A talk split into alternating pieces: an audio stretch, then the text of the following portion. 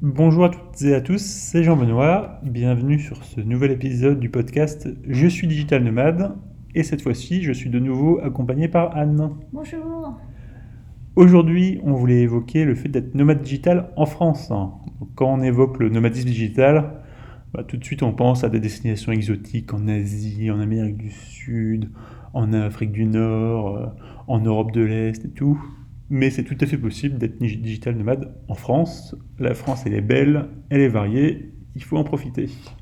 Effectivement, on a reçu quelques questions concernant le digital nomade. Euh, comment être digital nomade en France C'est le cas des gens qui viennent juste de rentrer d'un tour du monde ou alors qui n'ont pas encore de clients en France, mais euh, qui ne sont pas euh, prêts à partir tout de suite en Asie avec un gros décalage horaire. Et pour ceux qui, ont, qui envisagent de devenir nomade digital, bah, c'est aussi une très bonne idée de commencer à expérimenter ce mode de vie en France. Ça limitera les coûts, ce sera plus simple, il n'y aura pas de barrière de la langue, il n'y aura pas de décalage horaire, il n'y aura pas de distance avec vos clients potentiels. Donc souvent quand on démarre, c'est plus facile de commencer en France plutôt que tout de suite partir en Asie sans trop savoir si ça va nous plaire ou pas. Donc vraiment, le fait de démarrer en France, ça peut être une excellente idée. Donc c'est une excellente idée, mais c'est pas ce qu'on a suivi nous, puisque bah, après notre tour du monde euh, en tant que touriste, on est tout de suite reparti à l'étranger pour démarrer notre vie de nomade digital. Et par contre, euh, donc ça fait deux ans maintenant qu'on est digital nomade, et à deux reprises on est revenu en France euh, pour plein de raisons. Alors déjà, il à titre personnel, il y avait un mariage auquel on devait assister, mais la nourriture française, bah, sur le long terme, elle nous manque. Nos amis, notre famille nous manquent aussi. Rosalie, notre chat, nous manque aussi. Euh, et puis repasser en France, c'est aussi l'occasion bah, de voir nos clients, parce que rien ne remplace la, les, les, rencontres physiques.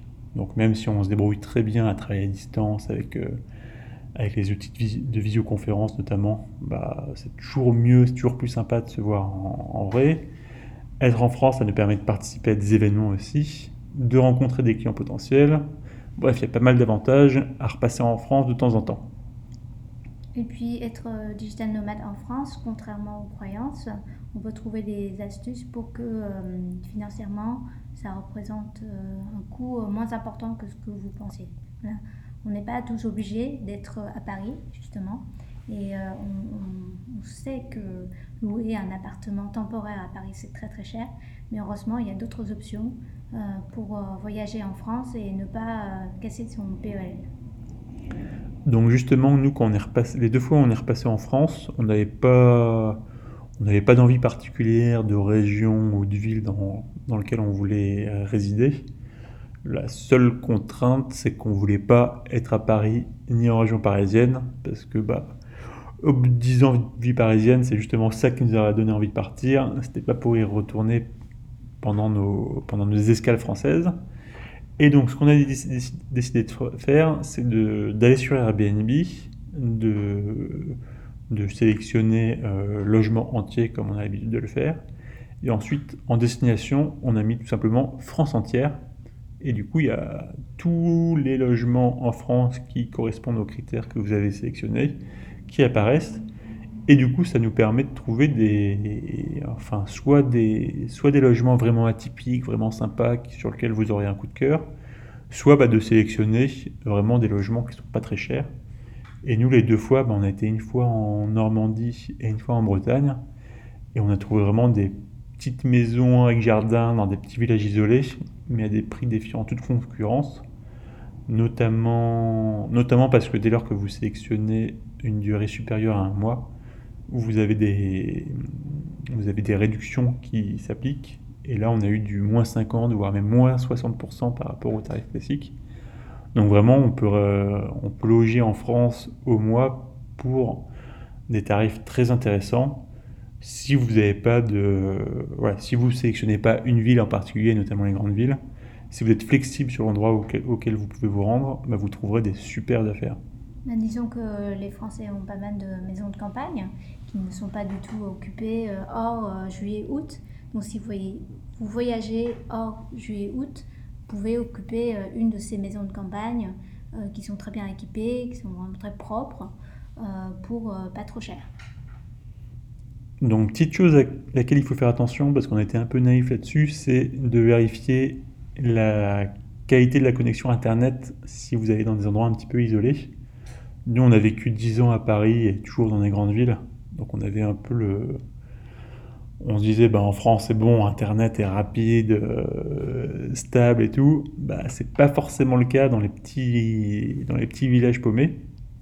Et donc, pour le coup, il y a un site internet euh, de l'autorité qui gère les télécommunications en France, où pour le coup, il y a une carte très précise quasiment à la maison près, où ça vous dit bah, est-ce que euh, est-ce qu'il y a la DSL ou la fibre? Si y a la DSL, à quelle vitesse euh, c'est? Et qui vous dit bah, opérateur par opérateur, est-ce qu'on capte bien, pas bien, pas du tout ou de manière excellente? Et donc ça, si vous vous rendez dans des vraiment des villages isolés, ça vaut le coup. C'est important de faire le check avant pour pas se retrouver un petit peu comme nous avec une qualité de connexion Internet très, très faible. Euh, petit truc auquel il faut faire attention aussi, c'est est-ce que vous allez avoir une cuisine qui est suffisamment grande, suffisamment occupée?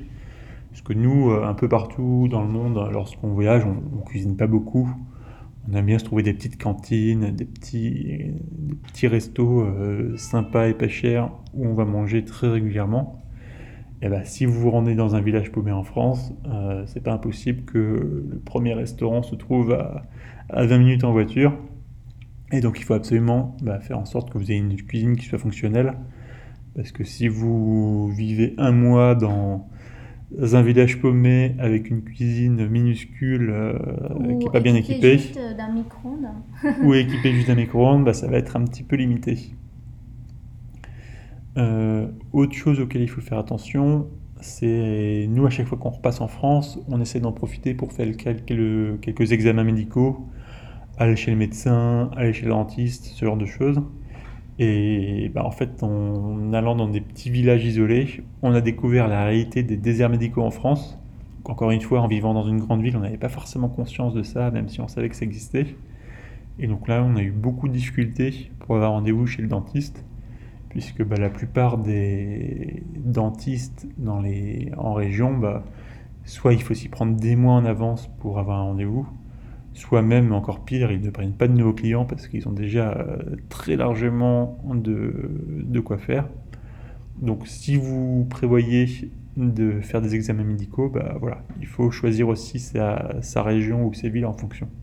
Oui, c'est très important parce que j'ai été très mal soignée par une dentiste, euh, la seule euh, qui est disponible dans la région. Et en plus, on a dû la supplier pour qu'elle me prenne en rendez-vous.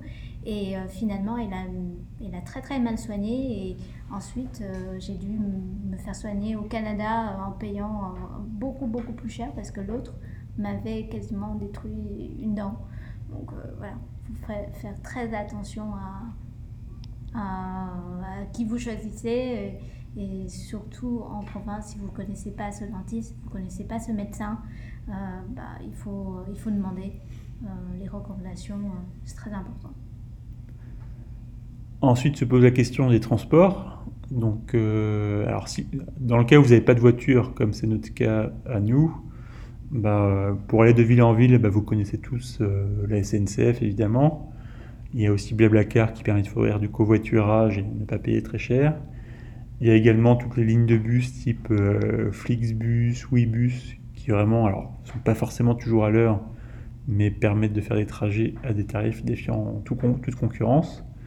Et ensuite, bah, quand on est dans la destination et notamment dans des petits villages pour lesquels il n'y a pas de transport en commun, il n'y a pas de bus et encore moins de métro, bah, souvent la solution, la seule solution consiste à louer une voiture et pour le coup, nous, on a trouvé ce que je considère comme un super bon plan, c'est la location de voitures chez Leclerc.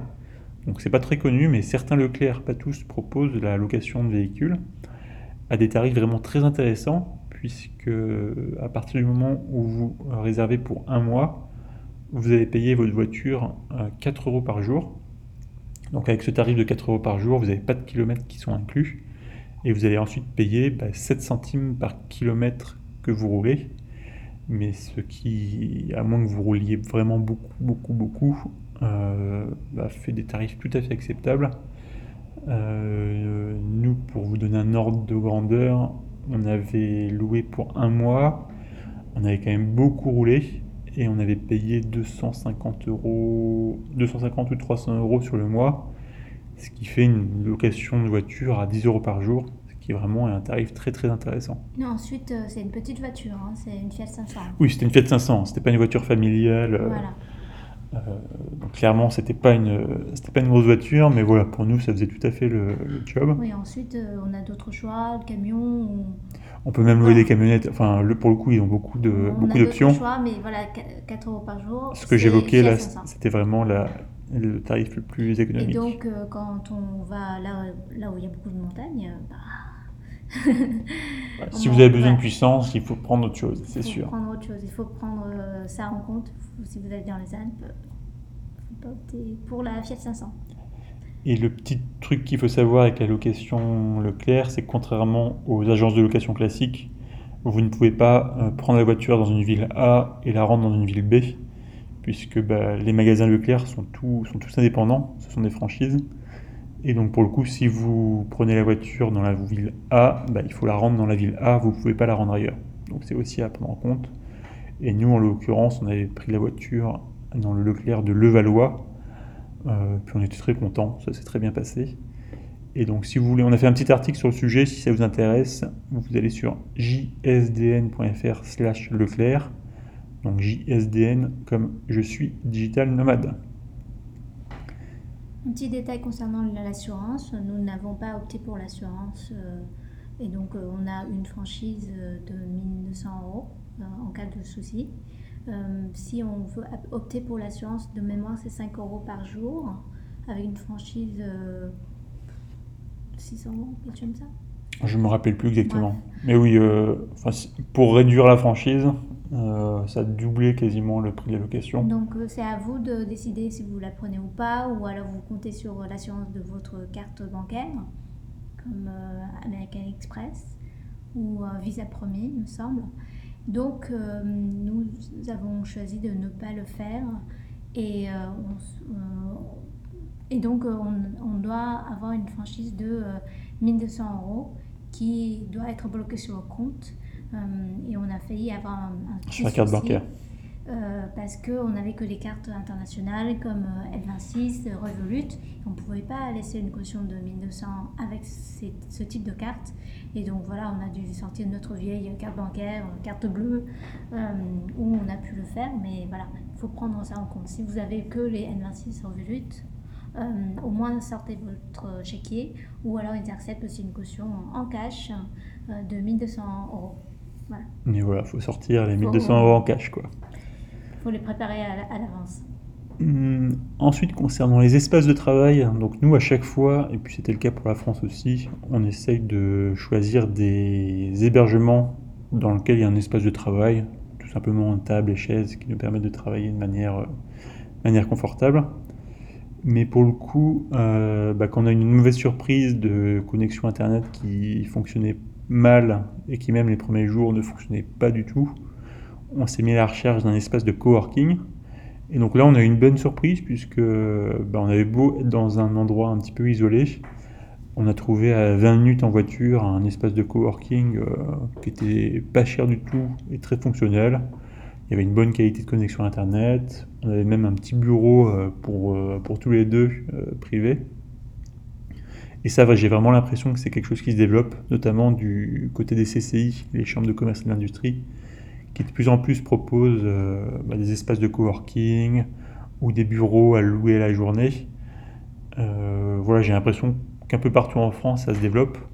Et donc, euh, où que vous soyez, il y a de bonnes chances que vous puissiez trouver des espaces de travail de, ce type-là. Donc voilà, en fonction de la manière dont vous travaillez, si vous préférez, si vous n'aimez pas trop bosser de là où vous vivez, ou même si vous voyagez en camping-car ou autre, bah, ça peut être une solution de travailler dans ce type d'espace. Mm. Effectivement, on a parlé de la location de voiture, mais on n'a pas parlé d'être digital nomade avec un camping-car en France. Euh, c'est pas une option qu'on a choisie, mais je sais qu'il y a d'autres euh, de nomades qui le font. Et eux, ils, ils bougent beaucoup plus souvent que nous. Donc euh, ils font comme s'ils font un road trip euh, en Nouvelle-Zélande. hein. C'est quasiment la même chose. Tous les deux jours, ils vont changer de place. euh, et il y a beaucoup de campings en France euh, très bien équipés. Euh, c'est pas, c'est pas quelque chose qu'on a, on a testé, mais on, est allé voir un camping d'ailleurs en été. Je me rappelle plus. Et on a été vraiment très, très surpris par les équipements. C'était vraiment très, très sympa. Franchement, ça n'a rien à voir avec les films qu'on voit, en tout cas. En tout cas, bonne ambiance. La plage était superbe. euh, beaucoup d'activités. Vraiment très cool. hein. Et enfin, nous, à chaque fois qu'on repasse en France, on en profite pour bah, gérer tout l'administratif qu'on peut pas trop gérer à distance. Donc dernièrement, là, lors de notre dernier passage, on a refait notre passeport qui avait plus de pages, il fallait le, il fallait le refaire. Euh, si vous avez besoin de faire des demandes de visa, c'est l'occasion aussi.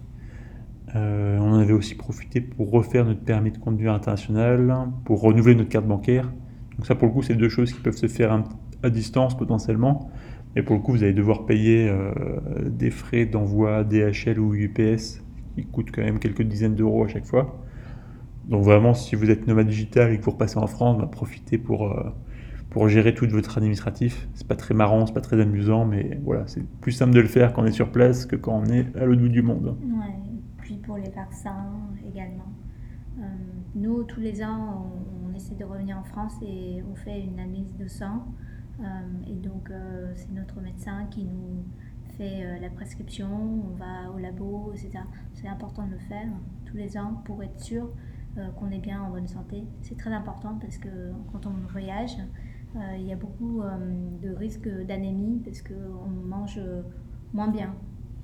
Ça, c'est à, à c'est surtout pour vérifier si on n'a pas de carence, puisque bah, quand on voyage beaucoup, on change régulièrement de climat, on change de régime alimentaire, on arrive dans des zones complètement différentes, bah, potentiellement il peut, ça peut provoquer des choses pour notre organisme.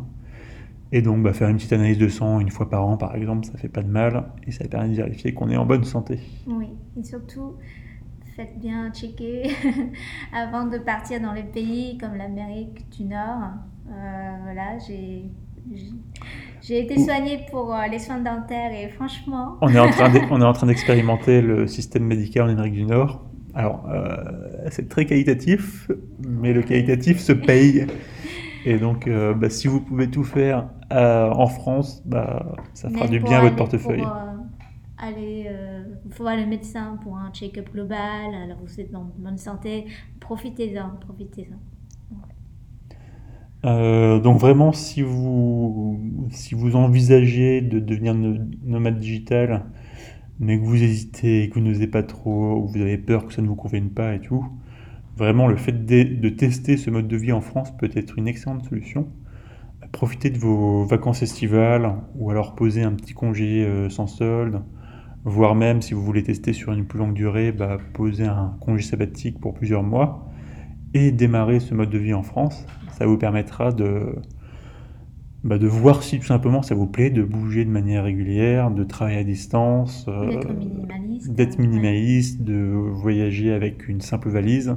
Ça vous permet de tout- tester tout ça en limitant les contraintes. Donc vous aurez bah, pas de problème de monnaie différente, pas de problème de langue différente, pas de problème de, décalage horaire, de décalage horaire, de distance euh, trop élevée.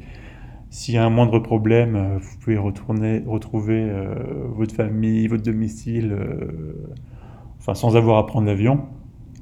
Donc clairement, c'est vraiment à mon avis une excellente solution pour euh, tester euh, ce mode de vie et vérifier qu'il est compatible avec vous Mm. avant de prendre un billet d'avion pour euh, aller à l'autre bout du monde. C'est aussi un moyen aussi de checker si on, a, on est bien équipé, euh, que les vêtements qu'on a achetés pour un tour du monde ou pour être digital nomade nous conviennent ou pas. Voilà, c'est c'est un mode de vie qui n'est pas donné et accepté par tout le monde. Donc si vous, comptez, enfin, vous tenez absolument à votre confort et au bout de deux mois vous savez que c'est pas pour vous, ben voilà, au moins euh, vous n'êtes pas. Vous n'aurez pas euh, vendu votre appart, quitté votre job et tout avant d'avoir vérifié que ça vous convenait. Tout à fait. Je crois qu'on a fait un bon petit tour. Est-ce que tu vois quelque chose à rajouter? Non, c'est bon pour moi. En tout cas, si vous avez des questions sur le sujet ou sur d'autres sujets liés au nomadisme digital, Oui. Ou avoir les coordonnées de notre euh, des, de Airbnb euh, on est resté un mois. n'hésitez pas à nous envoyer un petit message. Et euh, bah, si ce podcast vous plaît, que vous souhaitez vous en- nous encourager, que vous souhaitez qu'on continue, bah, le meilleur moyen pour nous encourager, c'est de mettre un petit avis et, une, et puis plein d'étoiles sur euh, iTunes. Et on vous dit à la prochaine. Ciao. Merci.